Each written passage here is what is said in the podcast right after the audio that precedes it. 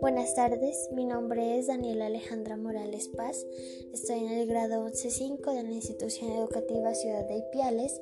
y el día de hoy voy a responder a tres preguntas sobre el conflicto armado en nuestro país. Considero que el conflicto armado ha dejado múltiples consecuencias principalmente para las víctimas, por lo que una de ellas es el desplazamiento que a su vez genera demás consecuencias como la destrucción de culturas y la pobreza. También considero una consecuencia importante los daños psicológicos a la población como también la pérdida de recursos económicos que se han invertido en guerras y armamentos cuando se las puede invertir en otras áreas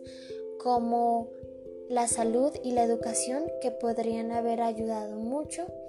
a diferentes familias y al crecimiento de la Colombia en general. La segunda pregunta nos dice, para usted, ¿cuál considera la acción que más ha perjudicado a los habitantes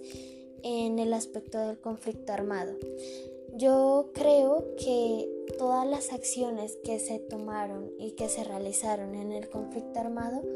fueron muy perjudicantes para los habitantes y las comunidades que lo han vivido,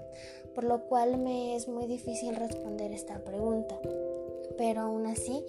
considero que las masacres son un crimen muy grave ya que se presentan el asesinato de múltiples vidas, no solo de una vida, sino de muchas que tienen una familia que pueden recibir muchas afectaciones consecuentes a esto y que además estas personas que pudieron haber muerto pudieron haber ayudado al crecimiento del país. Y la tercera pregunta nos dice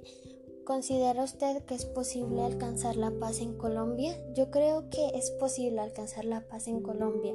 pero que es un proceso muy largo y de muchos años. Además, considero que no solo se habla de una paz de guerrilla, para, paramilitares